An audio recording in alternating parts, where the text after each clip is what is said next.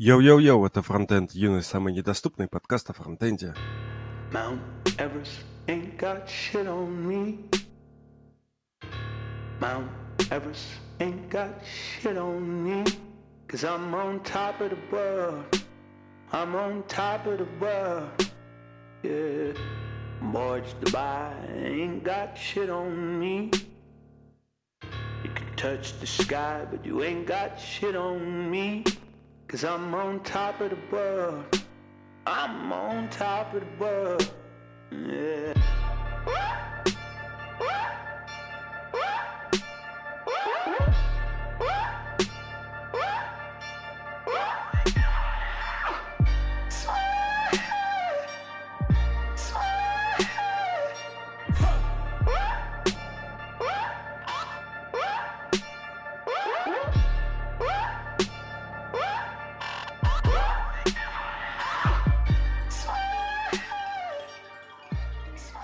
И у нас сегодня в гостях Марианна. Марианна, кстати, я нигде не нашел твою фамилию, и ты мне тоже не скинула, но может это и не важно.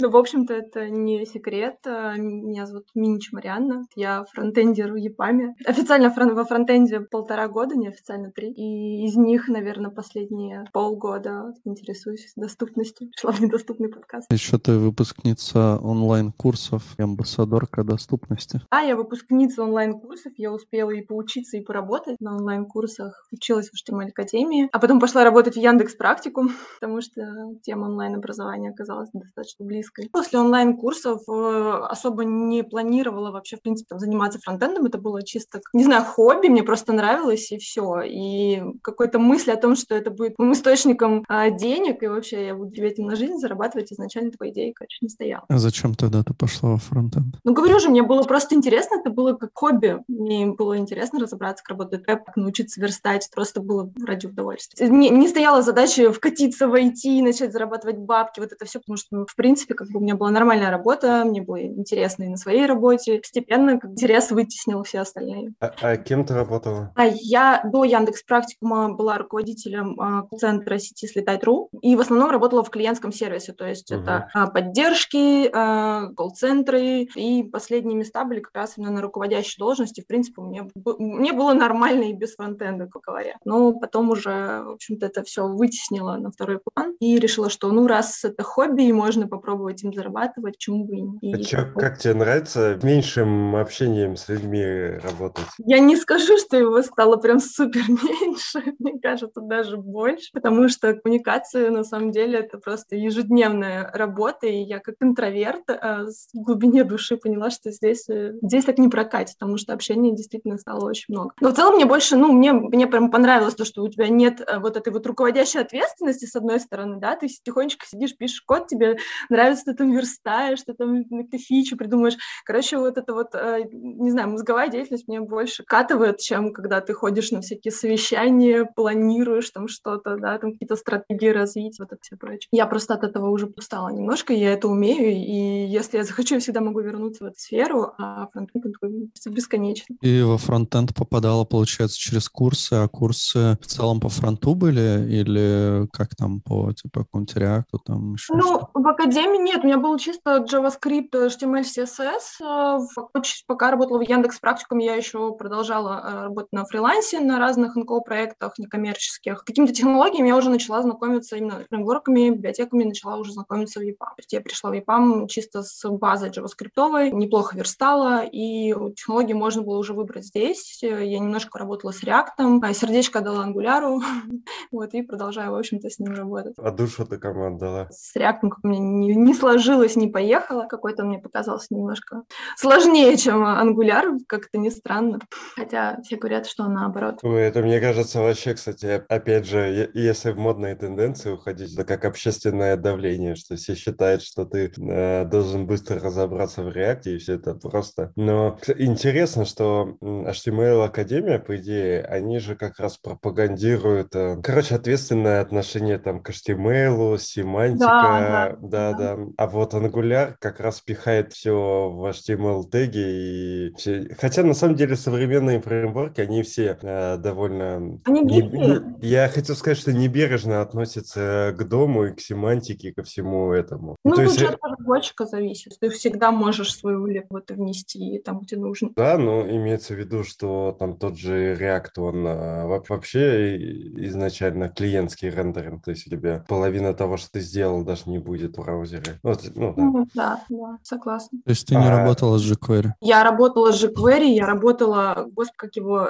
GSP, что ли, это какой-то живой фреймворк древний, просто у него даже документации толком нормально нет. Просто первый проект был просто жуткая легаси, а потом уже попала на React, э, быстро с него свинтила и, в общем, продолжила с Angular. Ну, достаточно, ну, на самом деле, если так сравнивать, Angular мне дался быстрее или легче почему-то, чем React. Не знаю почему. На самом-то деле, вот ты работаешь в EPAM, насколько я понимаю, в целом тут э, не будет недостатка, ну, нехватки работы со всякими разными фреймворками и legacy проектами. Ну да, зоопарк-то тут такой достаточно приличный. Проекты разные, где-то есть поновее, где-то есть подревнее. Действительно проблем нет. Ну, ты сейчас конкретно каким-то одним проектом работаешь или достаточно часто меняешь их? Вроде, я так понимаю, в Юпаме есть люди, которые работают постоянно на одном проекте. А да, да, если проект э, на длительном, ну, на длительной поддержке, то можно там, конечно, и год, и два, и три работать, если у тебя уже клевая команда, да, состоялась, вы не хотите никуда там расставаться, расходиться, вы уже э, хорошо знаете заказчика, у вас на все процессы налажены, и проект, ну, на долгом поддержке какой-то, то да, если это какой-то короткий проект или это готовка MVP какого-то, то да, может это быть и там 3-4 месяца, и, грубо говоря, вы ждете там, ну, какого-то продления, там, э, не знаю, или там будет заказчик дальше его развивать или нет, то есть тут все зависит конкретно от кастомера, да. Я поменяла 4 проекта, вот на четвертом я сейчас, э, ну, планирую, да, и хотела на него, и планирую остаться на нем долго, на нем и ребята, которые работают со мной в проекте, уже достаточно долго работают, потому что, ну, кажется, все-таки по, э, походя по проектам, да, я нашла, в общем-то, свой оптимальный, который мне и по стек подходит, и по интересу. Чем тебя так Angular заинтересовал? Слушай, у него так много всего внутри оказалось, то есть тебе не надо там подключать какие-то там, э, э, как в React отдельно там для работы с HTTP, да, там тебе не надо роутинг отдельно какой-то, у него все из коробки, просто CLI, и все ты сделал, построил, у тебя уже готовая, готовая, готовая коробка как бы есть, все, только, не знаю, наполняй ее и работай. Мне почему-то показалось именно из-за этого, что он проще и легче, что тебе не нужно думать, что тебе там надо подключить, э, что тебе там еще надо еще либо туда добавить. Но опять же, да, у меня с React сильно мало опыта, не знаю, месяца три, наверное, я его выряла и наверняка не распробовала всех э, потрясающих его фич, раз у него столько да, приверженцев. Но мне показалось, что Angular прям сходу как бы э, сказал, смотри, у меня все есть, никуда ходить не надо, давай работать. А как же выбор стейт-менеджера? В смысле выбор? М- муки выбора стейт-менеджера. Вот в Angular у тебя есть уже какой-то готовый из коробки, а когда ты пишешь на React, ты такой думаешь, так, какой бы сегодня стейт-менеджер мне заиспользовать? Вот зачем мне вот эти муки выбора, когда есть вот готовы, как бы их взял и использовал, все понятно и прозрачно. Но с большими возможностями приходит большой размер банды. Ну, тут, да, тут можно, как бы, конечно, камень в огород ангуляра бросить, да, что все-таки приложения на ангуляре, они побольше будут весить даже в базовом наборе. И за счет как раз вот этого CLI, потому что CLI, конечно, много места живет. Мне кажется, это частично вымышленная проблема в плане того, что не всегда вообще размер бандла имеет значение, и его необ... необходимость вот этой оптимизации, она немножко преувеличена. Ну да. Ну и не, не, не, не везде, не всегда, да. Не, ну и я имею в виду, что зачастую люди парываются там и при сравнении, что им взять Angular и React выбирают, не знаю, короче, даже не React Angular, а просто выбирают какую-то либо поменьше, хотя там им не так важна ну, размер, и размер бандла, и вообще скорость, вот, да и вообще бандл обычно и так жирный уже. Ну, как бы да, обычно ну, это такие как бы, э, не знаю, это, наверное, просто э, незаметно, при сравнении это незаметно так явно, да, чтобы там, э, чтобы это было настолько критично, вот мне кажется, из-за этого. Гуляру, ну, возможно, кстати, это уже не так, сложнее попадать в какие-то э, инородные экосистемы типа мобилки, потому что это целый огромный фреймворк, тот же самый React и React Native. Я не знаю, кстати, на Angular же есть что-то, какой-то мобильный фреймворк, который похож на React Native. Я не слышал, по крайней мере. Вот. Но React за счет, за, то, за счет того, что он типа view-only, позволяет как бы конкретно эту штуку спокойно перетащить на какую-то другую платформу мобилки. Вот. Все остальное там как бы другое. А в Angular, наверное, сложнее. Просто я из своего опыта а, работы с Ember.js есть ощущение, что типа монолитность фреймворка, она несет в себе как преимущество для тех, кто пользуется им, потому что у тебя есть все, не отходя от кассы, но при этом это недостаток, это не концепт, ну как, к нему нельзя так относиться. И не знаю, как в Angular, но в Ember, по крайней мере, даже на документации было написано, если вы что-то меняете, все, вы как гайд нахер с рельс подкорку, какую-то громешный ад. Есть такая штука, как Native Script, но я так понимаю, что там можно в качестве Vue выбирать как раз-таки Angular, Vue и React, и даже Svelte. Angular в качестве Vue — это мощно. Но я вообще не в курсе про это. Я про такое даже не слышал, честно говоря. Так вот, короче, Рома говорил, что они сейчас что-то там делают для того, чтобы обновить Webpack, для того, чтобы заиспользовать модуль Federation, для того, чтобы сократить размер бандла. То есть они хотят вот прям хайпово. Сейчас появилась возможность подключать модули прям на ходу. Мне кажется, забавно. Ну, Рома, наверное, просто bundle, жи- bundle жирный, да? Ну, типа того. Ну, вот они хотят, да, сократить размер. Ну, ладно, просто было бы интересно узнать, почему у него bundle жирный. Напихали Я- всякого. Я, когда ты говоришь Module Federation, я сразу вспоминаю... В голове типа, гимн исполняется. Да, да, да. Или флаг конфедератов э, американский. Так, что, как тебе в EPAM е вообще нравится? Я, короче, сейчас, ну, я не знаю, на самом деле, я редко встречаю людей, которые недовольны EPAM ом, но часто встречаю людей, которые прям довольны EPAM ом. Слушай, я встречаю, мне- кажется, в сети исключительно тех, кто ЕПАМом недоволен.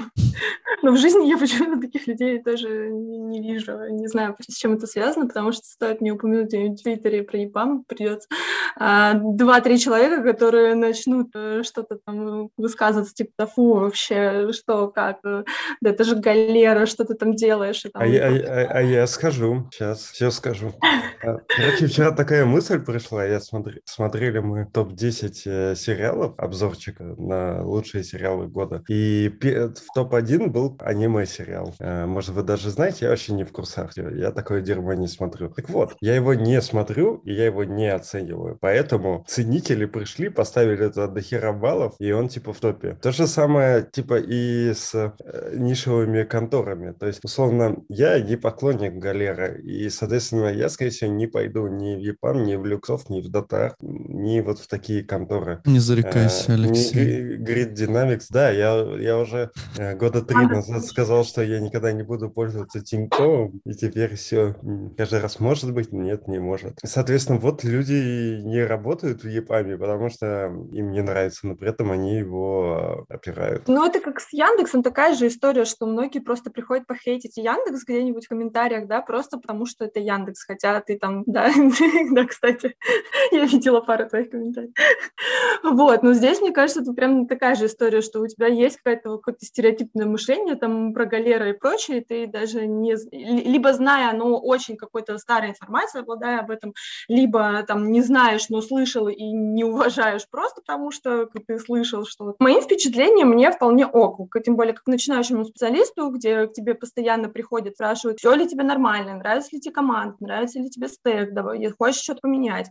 То есть, ну, прям вот на входе как бы для меня было именно вот, вот это вот важно. Но что меня ты просто вообще не- очень брось. необычный человек, который вошел во фронтенд и пишет на ангуляре. Я бы вообще твое мнение выносил бы за скобки, потому что его нельзя применять на обычных людей. Почему это? В смысле? А, ну, в смысле, что у тебя нестандартное мышление. И... Слушай, ну это, блин, на самом деле, когда я проходила стажировку э, в ЕПАМ еще до того, как мы сделали офер, там же есть лаборатория, вообще ЕПАМ не берет джунов, как бы, ну, с рынка, со стороны, да, они выращивают там внутри, там, в своем тренинг-центре, они там берут новичков, там, с какой-то базой, а, они проходят там стажировку на каких-то внутренних проектах, и там уже дальше принимается там решение, да, по оферу или нет. И так вышло, что из э, набора, который был, когда я пришла на стажировку, из там 20 с лишним человек, короче, всех отправили на React, и меня, и еще одного несчастного парня отправили на Angular проект. Мы были единственные два человека, которые вообще в глаза не видели этот фреймворк, не, не знали вообще, вообще, что это и как это работает. Просто, просто название как бы слышали. Ну, такие пришли зеленые, как бы типа, а, чего, Angular. А все ребята пошли на React, который они изучали, ну, и в, пока там а, на курсы какие-то проходили. Ну, то есть у всех была база какая-то. Ты пришел такой, типа, думаешь, ага, все сначала, давай с нуля, короче. Так что, ну, не знаю, насколько это мнение за скобочками, но просто практика показала, что а, когда ты хочешь, ты можешь, в принципе, освоить. Вообще неважно, как бы, что это будет за технологии, и а, зная какую-то базу, ты можешь все-таки освоить все что угодно. Будет принято. Огонь. Это интересно, конечно, да. Мало кто просто вливается в фронтенд с Angular, потому что он считается таким более сложным, монструозным. А React — это типа такая фигня, и он там даже целые курсы. Что-то я не видел курсов э, типа в- «Войди во фронтенд через Angular». Я тоже не видела. Ни в практикуме, ни в HTML Академии а нет э, блока с Angular. Есть React. Все. Вот как бы. Ну, мне кажется, тут исторические есть причины, что Angular же в какой-то момент был самый популярный фреймворк там на хайпе, вот как раз когда я плюс-минус начинал во фронтенде. То есть э, считался типа хорошей практикой, если набирать новый фреймворк, чтобы это был Angular. Но поскольку первая и вторая версия очень были сложные и неприятные для людей, и они реально там треб... мы даже книжки покупали, чтобы изучать это. А сейчас просто ты зашел в доку, прочитал, и нормально все. И была больная миграция с э, первой на второй, и дальше там да. тоже. Вот. И, соответственно, в этот момент пришел React, и Angular как бы растерял свой немножко хайп и новизну. И сейчас именно на волне хайпа React, а Angular за счет того, что типа он получается как бы и старый, хотя на самом деле, если посмотреть Википедию, они плюс-минус там не сильно отличаются по э, годам создания. И в итоге сейчас э, просто, мне кажется, общественное мнение против ангуляра, потому что он э, старый.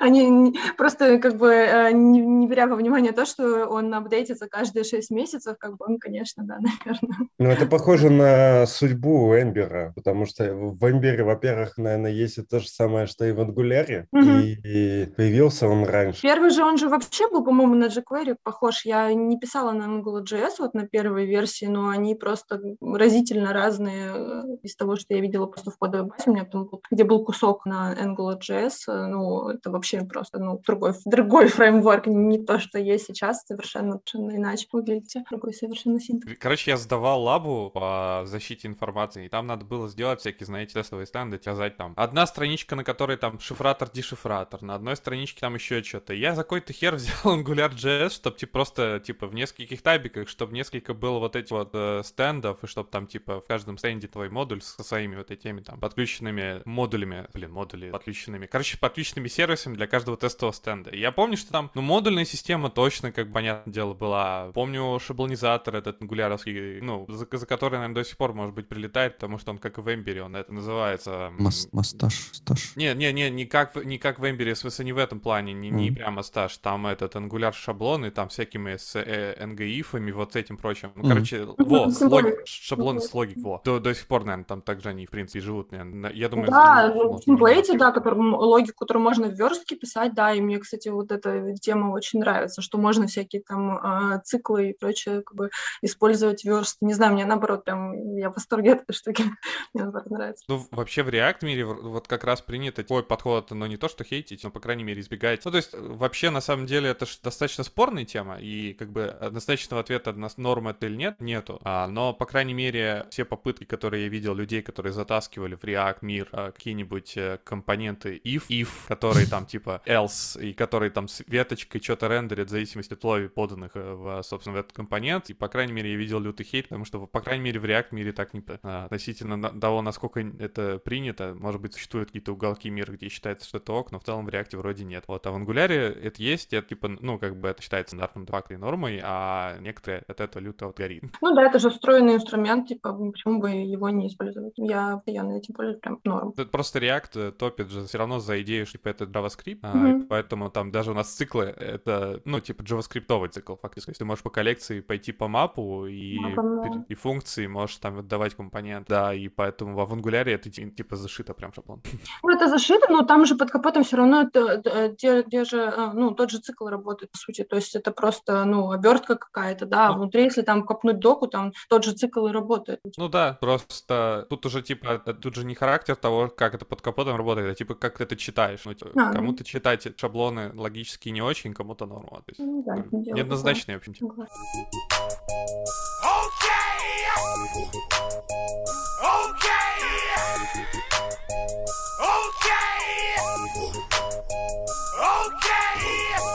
Да, мы можем, я думаю, перейти к нашей следующей темке. Как раз, может быть, плавно перейти в другую. Ты сказал, что участвуешь в сообществе Women Tech Makers и делала там доклад, и, может быть, еще что-то можешь рассказать про них? Да, я сравнительно недавно вступила в это комьюнити. Women Tech Makers — это одно из гугловских комьюнити, женское комьюнити для развития, ну, это глобальная программа именно для а, того, чтобы привлечь больше женщин а, из IT, да, участвовать как раз а, в жизни, а, в публичной, да, IT-комьюнити, потому что все видят, то, что э, спикеров не только в России, но и вообще везде, да, а, на разных IT-конференциях, митапах все равно мужчин больше, да, и, есть идея как бы немножко выровнять этот э, гендерный баланс, при- приглашать больше женщин, да, спикеров, устраивать ивенты, где показывают, что девочки тоже могут выступать и э, э, интересно рассказывать. И накануне того, как я вступила в комьюнити, была, э, была академия э, Women Developer Academy, тоже от Google сообщества, она есть э, э, в разных странах, и сейчас второй год делается в России. Туда приглашают разных типа топовых спикеров наших э, российских. Э, У нас там был и Макеев, и Кот, и Барух приходил. И все темы направлены там либо на прокачку личного бренда, о том, как выступать, как готовиться, как искать тему, да, как с этой темой приходить, как правильно, не знаю, под- подбирать стратегию, да, там, на какую публику ты хочешь там приходить э, выступать. Ну, то есть э, такая подготовка, да, именно спикеров, и набирают в, в академию именно девушек. Вот. Ну и после завершения академии, в общем-то, как раз э, плав комьюнити Women Tech Makers, а, периодически они делают какие-то ивенты, и сейчас был второй оффлайн ивент в этом году. Как раз он был в ИТМО, мы с коллегой приходили туда и, в общем-то, рассказывали студентам по докладу. Вот я приходила с темой как раз accessibility, Антон, мой коллега, приходил про а, будущее веба, рассказывал. Планируются дальше а, совместно какие-то а, ивенты с ам, компаниями, с университетами, да, чтобы, ну, во-первых, и при- приводить больше женщин, да, на выступление и показывать пример каким-то начинающим столистам, да, что типа, это норм, когда спикеры разные, да, что они там ни одного, ни одного гендера говоря. И, а, ну да, показывать, в общем-то, своим примером. Вообще, на самом деле, а, никогда до этого не выступала публично. И из публичных, наверное, а, каких-то движух у меня был единственный это подкаст веб-стандарты весной, и все на этом, наверное. Поэтому для меня тоже такая немножко новая тема, волнительно страшно, но жутко интересно, потому что к тебе приходят люди, не задают разные вопросы. Вы болтаете, мы сидели, у нас мероприятие было на 2 часа, ну, типа до 8 вечера, и мы ушли оттуда в 10, потому что у всех было столько вопросов, мы сидели, вот эти студенты, э, там, фронтенд-школа при ИТМО, и они там с горящими глазами, там, кучу вопросов, вот это все, мы сидели там до, 10 вечера просто такие на, на одном дыхании со всеми болтали, отвечали на вопросы, и, конечно, жутко заряжает. Вообще идея с э, публичными выступлениями оказалась прям, прям очень близкой. Там, кстати, Call for Papers открылся на Holy.js. Прикольно.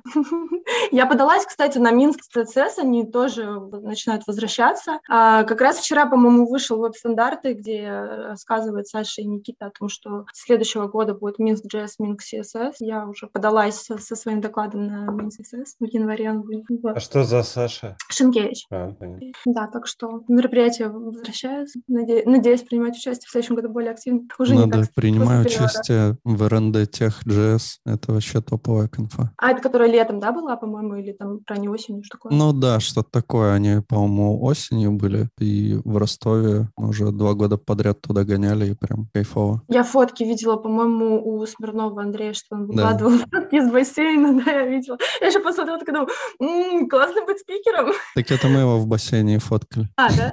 Еще снимали ему видео приглашение на конференцию, он рассказывал, а мы его на А, камеру да, да, да, да, да, была м, да, что-то припоминаю. В общем, я посмотрела, подумала, блин, классно быть спикером, у тебя сразу такой нетворкинг э, дикий, ты с всеми знакомишься, тебя заряжает. В общем, я распробовала. Но если Прям- что, в бассейн пускали не только спикеров. Я буду думать, что только спикеров. Должна быть мотивация попасть в бассейн в следующем году. Ну да, кстати, с докладом там вообще не проблема выступить, если что, они прям берут много кого, даже Рому взяли нашего в прошлый раз. Да, даже Рома. Да. написано все экс Яндекс, тебя везде возьмут.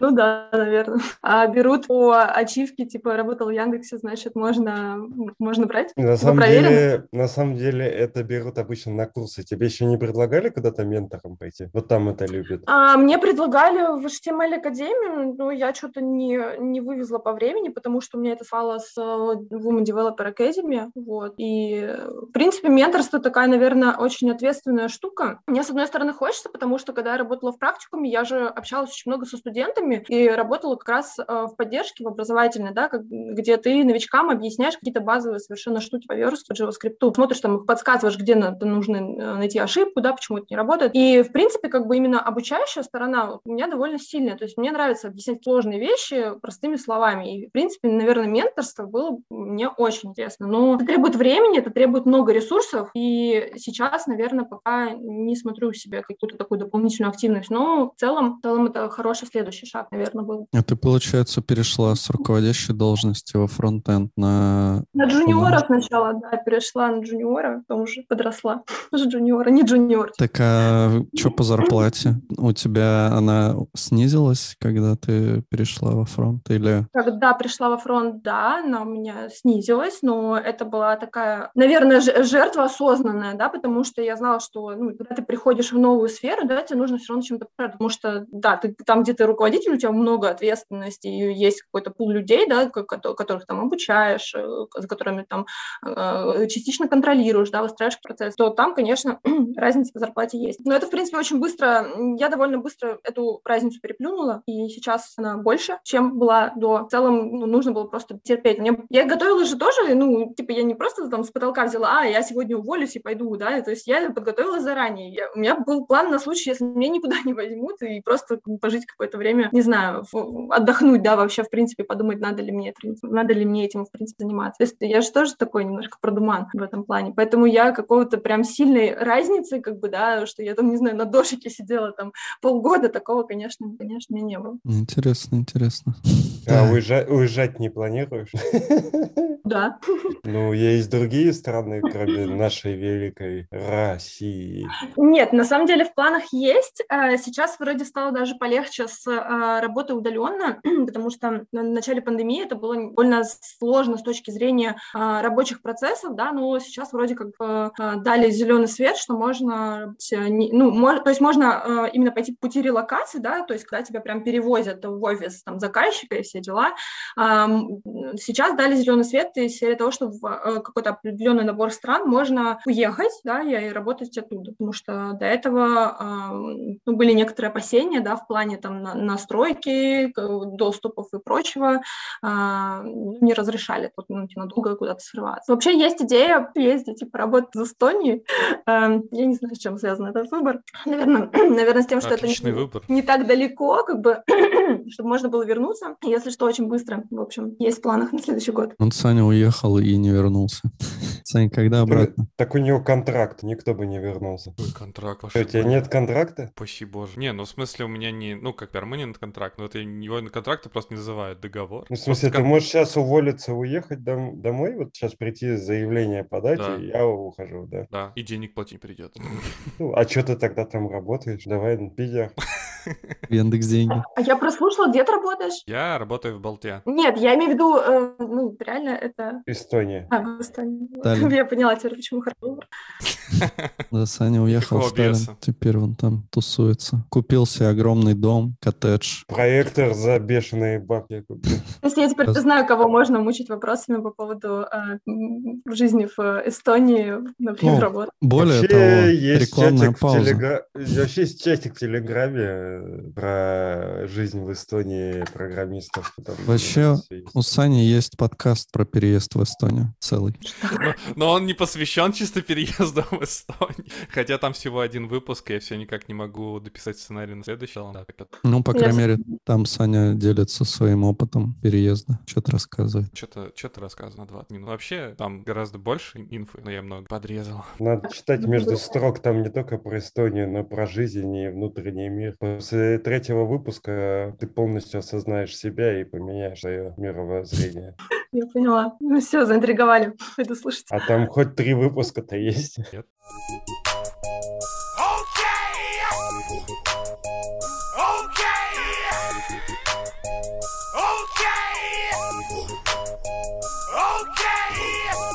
Погнали дальше. А, Я хотел спросить у тебя про доступность много говоришь и выступала на Women Tech Makers тоже с докладом про доступность. А про что вообще рассказываешь? Про что доклад? Про какие-то основы или про что? А, Ну, доклад э, не про основы. Там есть, конечно, часть именно поведения, потому что я знала, что моя публика — это студенты, да, и, скорее всего, а, не все из них а, знают вообще, в принципе, что такое доступность. Это подтвердилось уже там, потому что я а, предварительно спросила у ребят, вообще в курсе ли они, что это такое, кто применяет на практике. Там буквально один-два человека, наверное, только знают. Я рассказывала о том, а, какие ошибки допускают разработчики, когда делают валидацию формы. То есть а- а- ошибки, да, которые зрячему пользователю не видны, но пользователь незрячий, который пользуется скринридером, об них споткнется и, скорее всего, не сможет этой формой воспользоваться, отправить ее, да, и, и разобраться, что же там произошло, да, в этой форме, какие ошибки. То есть я забрала самый топ, как бы, ошибок, и которые мне встречались, в принципе, в работе,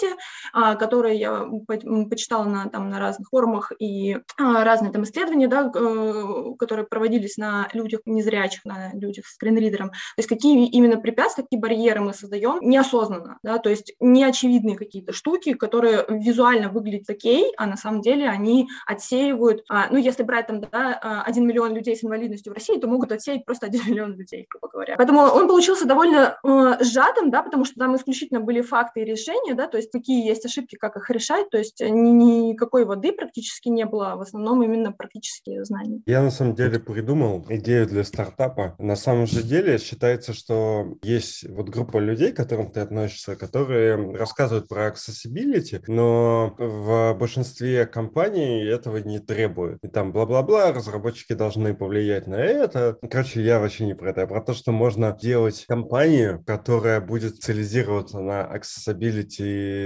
сайтах и либо на ау- аудите, да, про, ну, проекта, то есть приглашает этих людей, они говорят, как можно, типа, наладить accessibility на сайте. А теперь э, кому это нужно? Ведь, Так- э, Такие компании говорим- уже есть, Алексей. И компании уже есть, Да? да, да. Есть и просто частные консультанты и компании. А мы на своем проекте, у меня проект с поддержкой доступности. Это ну, один из критериев был как раз выбора проекта, когда я переходила на последний работать. Я хотела именно работать с доступностью, мне нужен был проект, где это четко А соблюдается. что, государственный сайт, да? А, это американский заказчик, у них это на государственном уровне э, контролируется, да, и так как проект большой и работает много команд, и разработчик, который разбирается в доступности, их не так много на самом деле, да, это э, их гораздо меньше, чем ну, обычных там разработчиков. И действительно нанимаются аудиты, э, которые проводят ау- ауди- аудит сайта, выявляют какие-то проблемы. То есть есть вещи, которые ты изначально делаешь хорошо, но есть какие-то неочевидные сложные штуки, например, там с какими-нибудь каруселями, там, выпадающими окнами, да, где-то где фокус, не знаю, там порядок фокуса ломается и прочее, да, там контрастность, да, если дизайнер где-то накосячил и палитру неправильно подобрал. А есть такие компании, которым ты там платишь деньги, да, А заказчик это же иностранные, да, компании? да, ну, я работала только на иностранных проектах. Я не знаю, по-моему, рос- российские вроде как есть, но мне они просто не встречались. У Я- нас же тоже есть ГОСТы.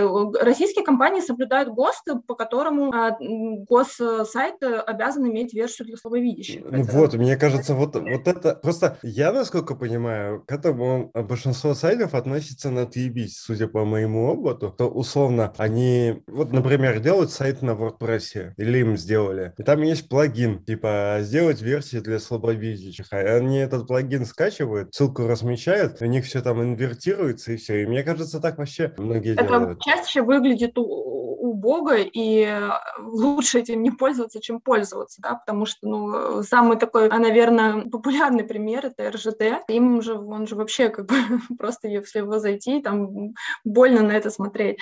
Вот, а те, кто пользуется скринридом, там же половина э, убирается, да, и то есть люди, которые, в принципе, ну, там, либо слабо видящие, либо незрячие, да, кто там пользуется скринридом, у тебя половина этого сайта исчезает, да, тебя просто э, ограничивают в том, э, что ты можешь посмотреть, да, ты хочешь э, знать полную версию, да, воспринимать это через там ассистивные технологии, полную версию сайта, а тебе как бы дают, ну, вот кусочки, да, какие-то там, типа, ну, вот бери, вот, э, вот это ты поймешь, вот этим вот и пользуйся. Ну, то есть был, кстати, вопрос такой на метапе как раз-таки от студента, да, который предложил, говорит, а почему вообще надо заморачиваться на доступность, почему не сделать просто отдельный сайт для тех, кто не видит? И как бы, и ты думаешь, ну вот у тебя был один сайт, да, а тебе нужно сделать еще второй, а потом еще два поддерживать. И как бы, ну, то есть это такая двойная работа, когда может, и, и зачем-то еще нужно э, делить людей, да, то есть э, на тех, кто э, нормальный, и те, у кого какие-то есть особенности, ограничения. То есть это уже на уровне как бы таком, что ты, во-первых, разделяешь, да, во-вторых, ты еще и себе работу в двойном объеме придумываешь. То есть это как бы тут невыгодно, наверное, никому. Когда ты делаешь какую-то версию там вторую зачем-то, да, то сразу видно, что у тебя либо времени на них и просто сделал реально на отвали. Зачем? Ну, нельзя сделать нормально просто один,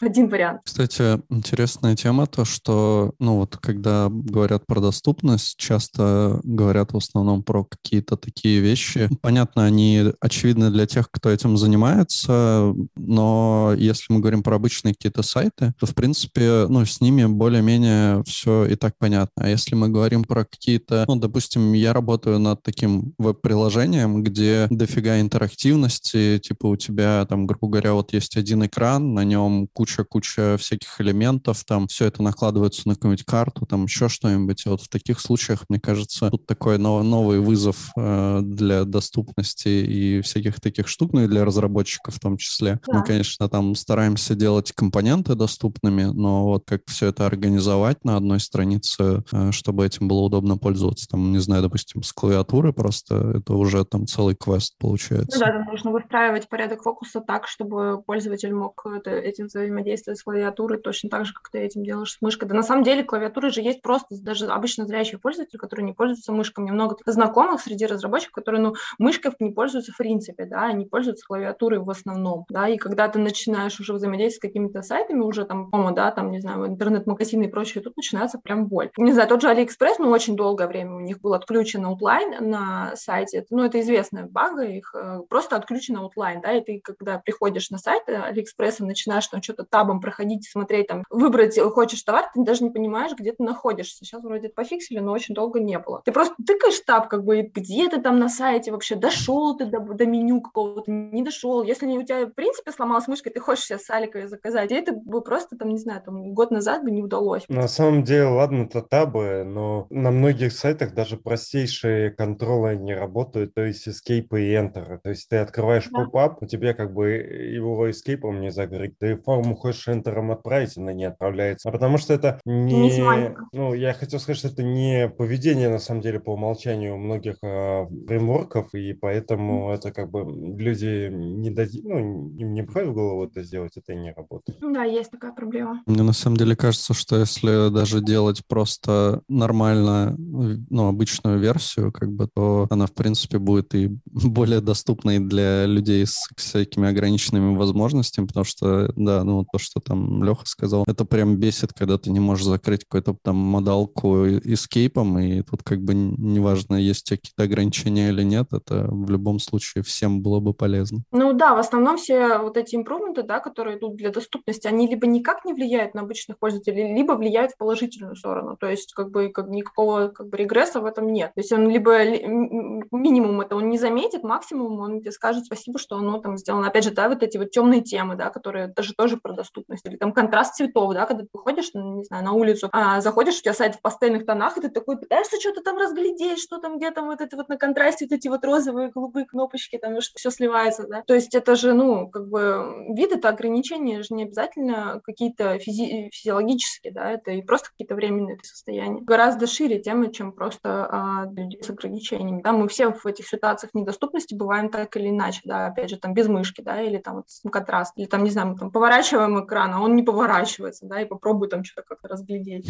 Такая тема. Меня было недавно, буквально куда-то заходила, то ли, по-моему, я на Газпромовский, что ли, сайт заходила в Басик записаться, то ли, не помню, короче, там не было мобильной версии сайта, там была только десктопная, мне приходилось вот просто вот эти вот а, какие-то части экрана просто увеличивать, чтобы посмотреть, что там вообще надо делать, как, как этим пользоваться, ну, просто тоже, это, это тоже ситуация недоступности, мне неудобно, мне там, не знаю, еще более-менее экран телефона большой, да, ну, был бы он там, не знаю, маленький, я бы, конечно, офигела бы это все увеличивать и разбираться, что написано. С другой стороны, это вот то, что ты говорила про разные сайты, это дополнительная разработка получается. Но тут тоже получается, что если условно я хочу сделать... Э, вот я делаю простой сайт, и я, или я делаю сайт, который доступен на, мобиль, на мобильных устройствах, доступен типа там слабовидящим пользователям э, и вообще типа четенький по user experience. И это получается там будет в раза два-три, оно дольше, мне кажется. Ну, это будет дольше, да, потому что тебе время все равно нужно закладывать на то, чтобы это протестировать как минимум, да, и, и а, разобраться в каких-то нюансах. Я, например, если ты до этого никогда с этим не работал, никогда на это внимание не обращал, то минимум просто на, а, на одно изучение, да, вопроса время уйдет. Но, опять же, а, специфичного это делать ничего не нужно, если у тебя простенький сайт, ты вот говоришь, да, а, тебе нужна как минимум семантика, и максимум это а, доступ клавиатуры, а он есть у, у элементов семантичных по умолчанию, да, то есть когда ты делаешь, да, действительно что-то там а, сложное, когда у тебя там есть карусели, всякие там модалки, всплывающие окна, а, которые тоже нужно, да, контролировать, чтобы фокус на них перемещался, и можно было их закрыть нормально эскейпом, да, а не просто там пытаться как-то там телями какими-то, а, то в этом случае, да, конечно, времени уйдет больше, потому что, ну, типа, это не все, это все равно не так, как просто наверстать там на девах и включить скрипты, естественно, да, потому что это понятнее и, наверное, привычнее. Времени уйдет, но, но два сайта поддерживать, и все равно будет тоже как бы не, не супер, наверное, классно. А, еще мобильные, да? Мобильные. Accessibility мобильные, нормальные мобильные. Просто... Ну да. Почти Еще четыре.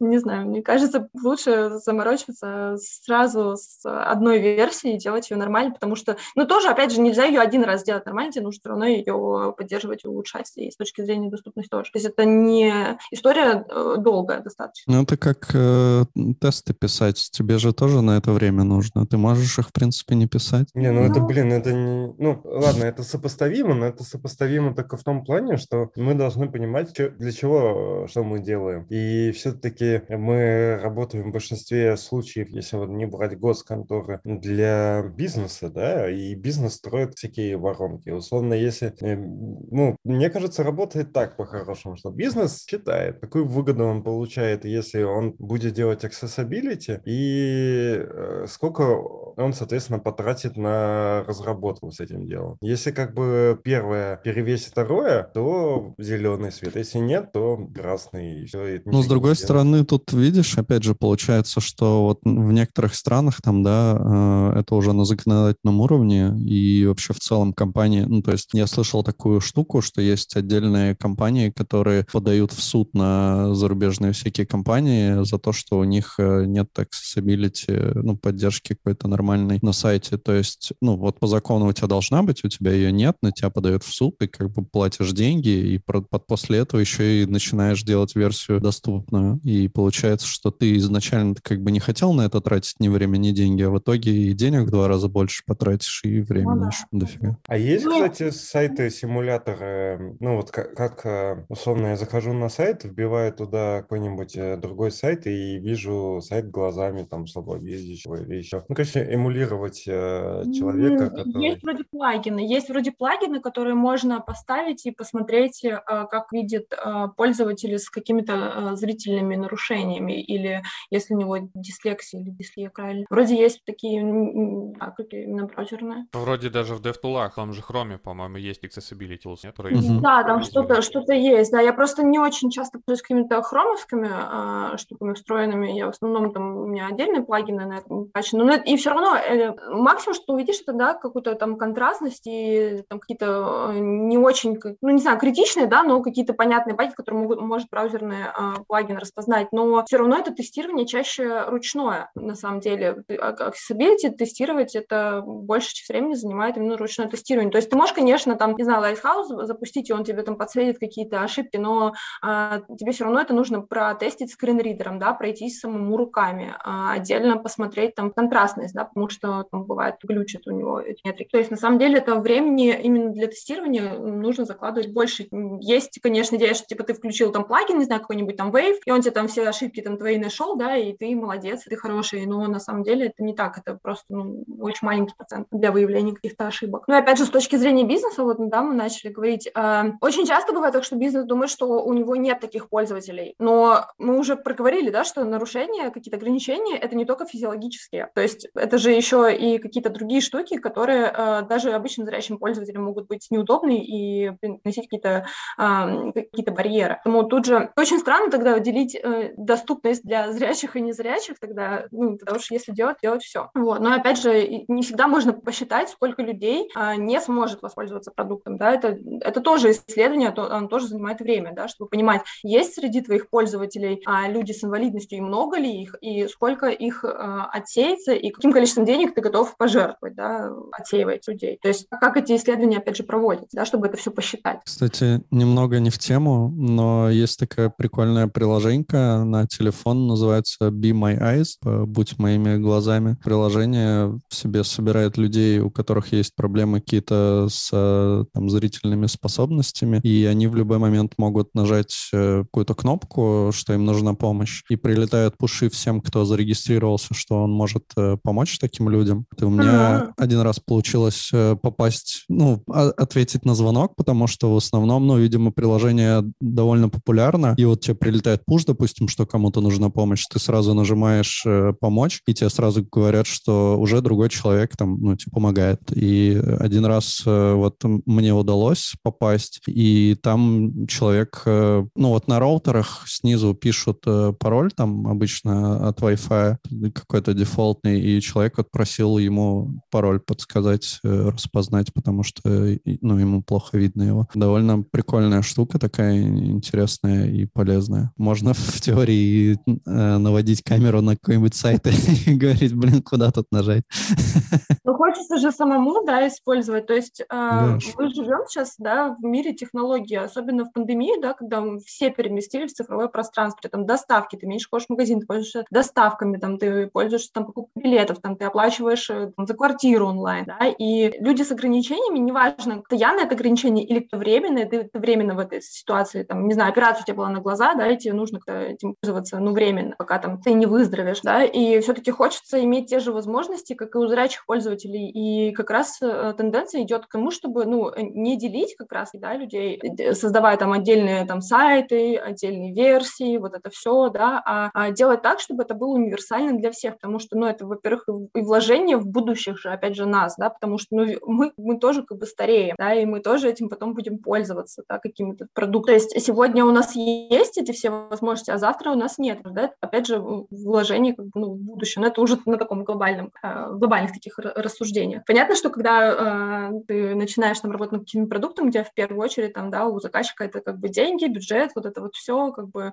а, прибыль, ценность, платит, это на первом месте, да, но если глобально рассуждать, то, а, конечно, хотелось бы, чтобы это было просто, ну, по умолчанию везде, просто как сейчас это делают в других странах. Ну, по сути, да, если от бизнеса такая инициатива не идет, требования там и всякое такое, то разработать, ну, тут все уже на откуп разработчикам чисто. Если ты как бы заморочился, потратил время, несмотря на то, что у тебя и так там все горит и так далее, то да, молодец. Если нет, то... Ну, к сожалению, так, да, к сожалению. Все равно многие положения даже сейчас в России, они двигаются вот к тому, чтобы быть доступными, да, там кто у нас э, Яндекс.Го, да, который стал там доступен, или там, не знаю, Сбер, уже долгое время, у них даже, по-моему, они гайдлайн какой-то упали по доступности для разработчиков, дизайнеров, э, которые, которым, ну, тоже иногда пользуюсь, просто чтобы зайти посмотреть какие-то основные там штуки по чек-листу пройти, например. Да, то есть там то-то пицца, да, у них там вообще они книжку там выпил, Миша Рубанов отдельно там по iOS книжку выпустил, да, по доступности, как делать приложение доступно, да, то есть даже а, есть такая тенденция в российских компаниях, да, идти как раз вектор на доступность, да, для пользователей, делать для, для пользователей, и мне кажется, что когда большие корпорации подают пример, а, то они подают хороший пример. Понятно, что какая-то маленькая, там, не знаю, веб-студия вряд ли будет там заморачиваться, да, там они там наклепали там что-то быстро-быстро и, по и поехало, завелось и полетело. Когда это идет уже от корпорации, да, какие-то большие компании, да, когда они показывают своим примером, это, мне кажется, хороший. Да, про приложение тоже интересно. Я где-то видел даже, что, по-моему, кто-то хейтил Яндекс Еду за то, что у них там или такси, там что-то жестко накосячили и сделали так, что этим, ну, вот а какая-нибудь стандартная кнопка, которую тебе не называет... Да-да-да, с кнопками там была проблема, что там тоже можно включить, по идее, режим на телефоне вот скринридера, и он тебе будет произносить, допустим, все кнопки, которые у тебя там есть на экране и так далее. И вот они там тоже что-то накосячили, причем там mm. вообще в каких-то простых вещах, где можно было бы просто там, грубо говоря, нормальное название кнопки дать, э, и все было бы хорошо. Ну, это же заметили и исправили, наверное. Наверное, не знаю. Мне кажется. Ну, все, да, допускают ошибки, такое тоже бывает. Тут просто плюс как бы этого всего, что такие приложения имеют огромное количество пользователей, которые об этом репортят, да, и, соответственно, если много об этом репортят, то это, ну, как-то уже об этой проблеме известно, и там уже решение за компанией. Да. Думаю, когда ты делаешь приложение для людей, а все-таки позиция там у приложений Яндекса, да, что они для людей как бы созданы, то я думаю, что а, вряд ли это было, не знаю, отложено в долгий ящик. Но, честно говоря, не знаю, я просто не пользуюсь Яндексом. ну, ну, интересно посмотреть. А как ты ешь тогда? Слушайте, ну, я пользуюсь Яндекс э, лавкой, это все-таки не еда, и э, самокаты, наше все, полчаса и, завтракаем.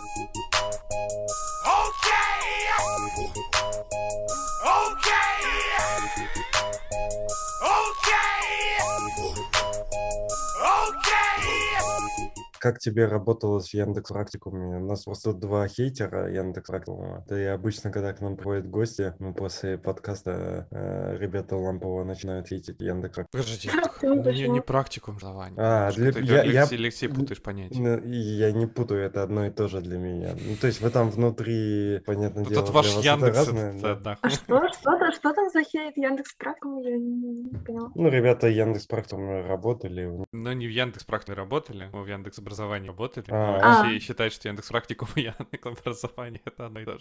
Ну, да, это немножко разные. разные не, я просто пытаюсь, ну, зачем придумывают маркетинговые имена? Чтобы людям было легче запоминать. Соответственно, вы, вы же пилили как раз всякие штуки, где люди там пишут код и учебники, да, которые там где-то проходят люди. Нет? Тренажер? Я по поводу того, что мне казалось, что ребята как раз пилят что-то, что можно э, логически назвать практикой. Ну, нет, я чисто, получается, работал в учебнике. Да, это немножко другое. Они я в Яндекс Контест вообще другое. А, ну вообще это ужасная штука. Как я не люблю этот контекст вообще. Слушайте, ну практикум же вообще был... Я туда пришла еще до запуска, на самом деле, а, самого сервиса, там за полгода, наверное, до запуска мы просто настраивали процессы, как работает поддержка, думали. Тогда тренажеры были, по-моему, только по вебу, по аналитике, которые тоже нужно было самим протестировать, пройти, почитать материал, типа понятно, непонятно, как бы. То есть это был такой, это был такой дух стартапа, я не знаю, просто когда я уходила, они уже там и в США открылись, и там в Израиле запустились, ну, то есть уже такие подросли ребята. Когда я туда приходила, там было очень мало людей. В основе, наверное, веб-факультета там был как раз этот кружок, может, слышали ребята, которые ездят по деревням uh-huh. и рассказывают о веб-технологии сельским ребятам в школах. Вот э, ребята из кружка как раз же делали этот веб-факультет. И то есть там изначально была идея именно образования. То есть там, ну, и понятно, что есть маркетинг, да, есть определенные там цели, и, но изначально, когда я приходила туда, там, конечно, такая, да, был такой вайб, да, как бы общий для всех, такая вот прям командная работа, что там вот помогать, обучать, вот это все как бы. И мне кажется, очень многих людей туда даже брали исключительно по э, совпадению ценностей, да, то есть э, практически все, кого я знала там на момент, когда я оттуда уже уходила, это люди, которые горели реально своим вот этим делом, э, они просто обожали студентов, это ты вряд ли там встретишь человека, который бы подумал, блин, как он задолбал своими вопросами, что они такие, чего они жалуются, почему у них там что-то не получается, они просто не дотягивают. А там реально такое ощущение, что они собрали просто вот всех людей, которые хотят обучать, именно и умеют, и хотят. Вот, вот это мне, конечно, там очень понравилось в этом плане. Ну и сама как бы я поучилась, но я не как студент училась, понятно, у меня просто был доступ к тренажерам, как бы, и я сама проходила этот веб, мне самой нравилось, как материалы там поданы, мне, в принципе, как, как, рабо- как работа, как бы, и она была на удаленке, то есть ниже в Москве находится, я в Питере, то есть моя первая работа на удаленке была, впрочем, мне, а, наоборот, такие очень воспоминания именно практикуме остались. Мы уже с Саней поняли, нам просто не повезло. Ну, ничего. Да там long story, руководитель. Ну, конкретно в моем случае проект, который просто пылился, но он до сих пор, наверное, как в таком состоянии полуразработочном, если про контест говорить. Вообще, кстати, интересно было узнать, почему ты так сказал, что ты его так люто ненавидишь. Ну, я, да, я проходила, по-моему, какой-то был отбор, что ли, я пробовала в... Э, я на Яндекс стажировку на летнюю, что-то там надо было порешать, какие-то задачи. Я помню, так... Да, я что-то там в нем ковырялась, какие-то тесты, ничего не понятно.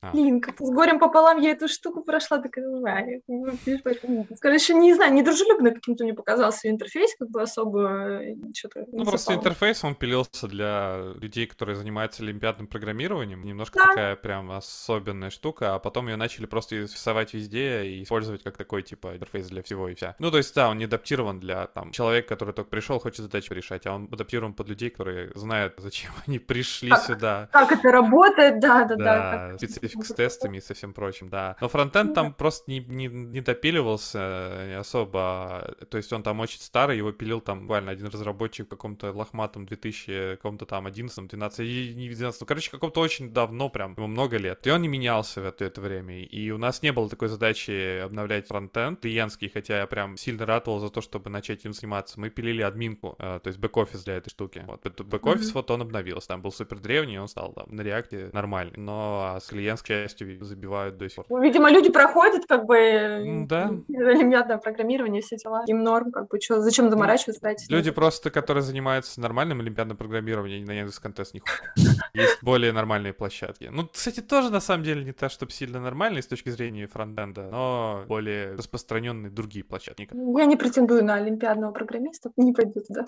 Кстати, вот у Хекслета очень прикольный э, интерфейс сделан прохождения курсов. У нас вот был Кирилл Маккевнин, который э, из mm-hmm. Хекслета. То он в подкаст, ну, мы его позвали в подкаст, или он сам как-то пришел, в общем, не суть. И он так круто рассказывал, воодушевляюще рассказывал про Хекслет и про то, как там все работает, что мне захотелось пойти и посмотреть. И действительно очень круто там все сделано, прям супер удобно, понятно, вот нет никаких проблем там, что какие-то там тесты, что-то ничего не понятно, там прям все очень классно, мне кажется, даже для начинающих. Ну, мне кажется, да, для Hex это такая платформа серьезнее уже будет. И для начинающих там, в принципе, да. Я начинала Hexlet, я не осилила что-то, что-то в самом начале еще было, наверное, академии или в процессе академии, наверное, я туда. И мне показалось там, типа, сложновато, сложновато. Потом я уже вернулась, ну, как бы мне уже не нужно было, но я смотрю, что ребята делают, и да, форма достаточно крутая для образования. Очень круто, что такие штуки есть на самом деле, потому что, да, ты, а, не знаю, там, из серии там 10 лет назад у меня есть знакомые, да, ребята программируют уже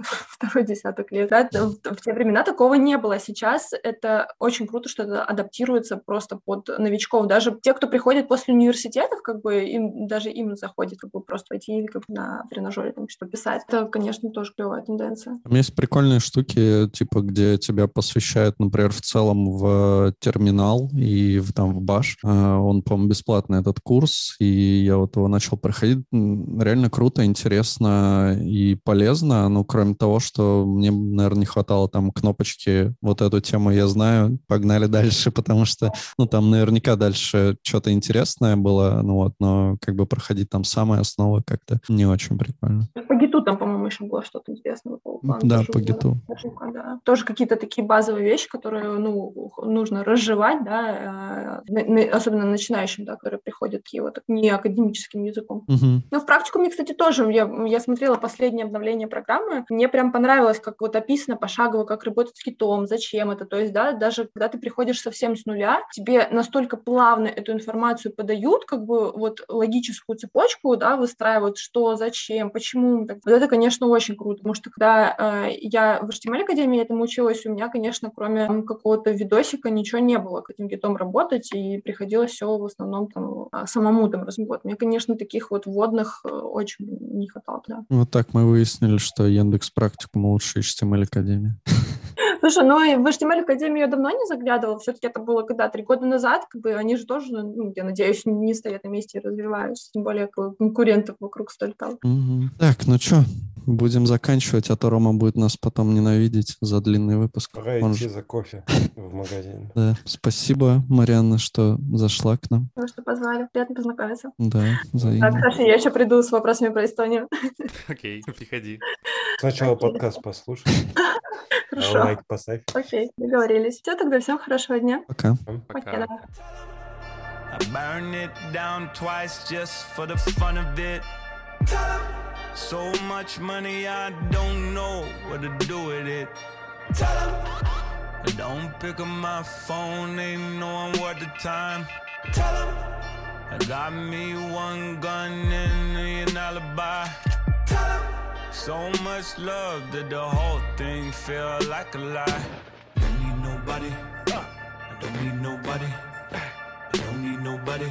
I don't need nobody. I don't need nobody. Need nobody.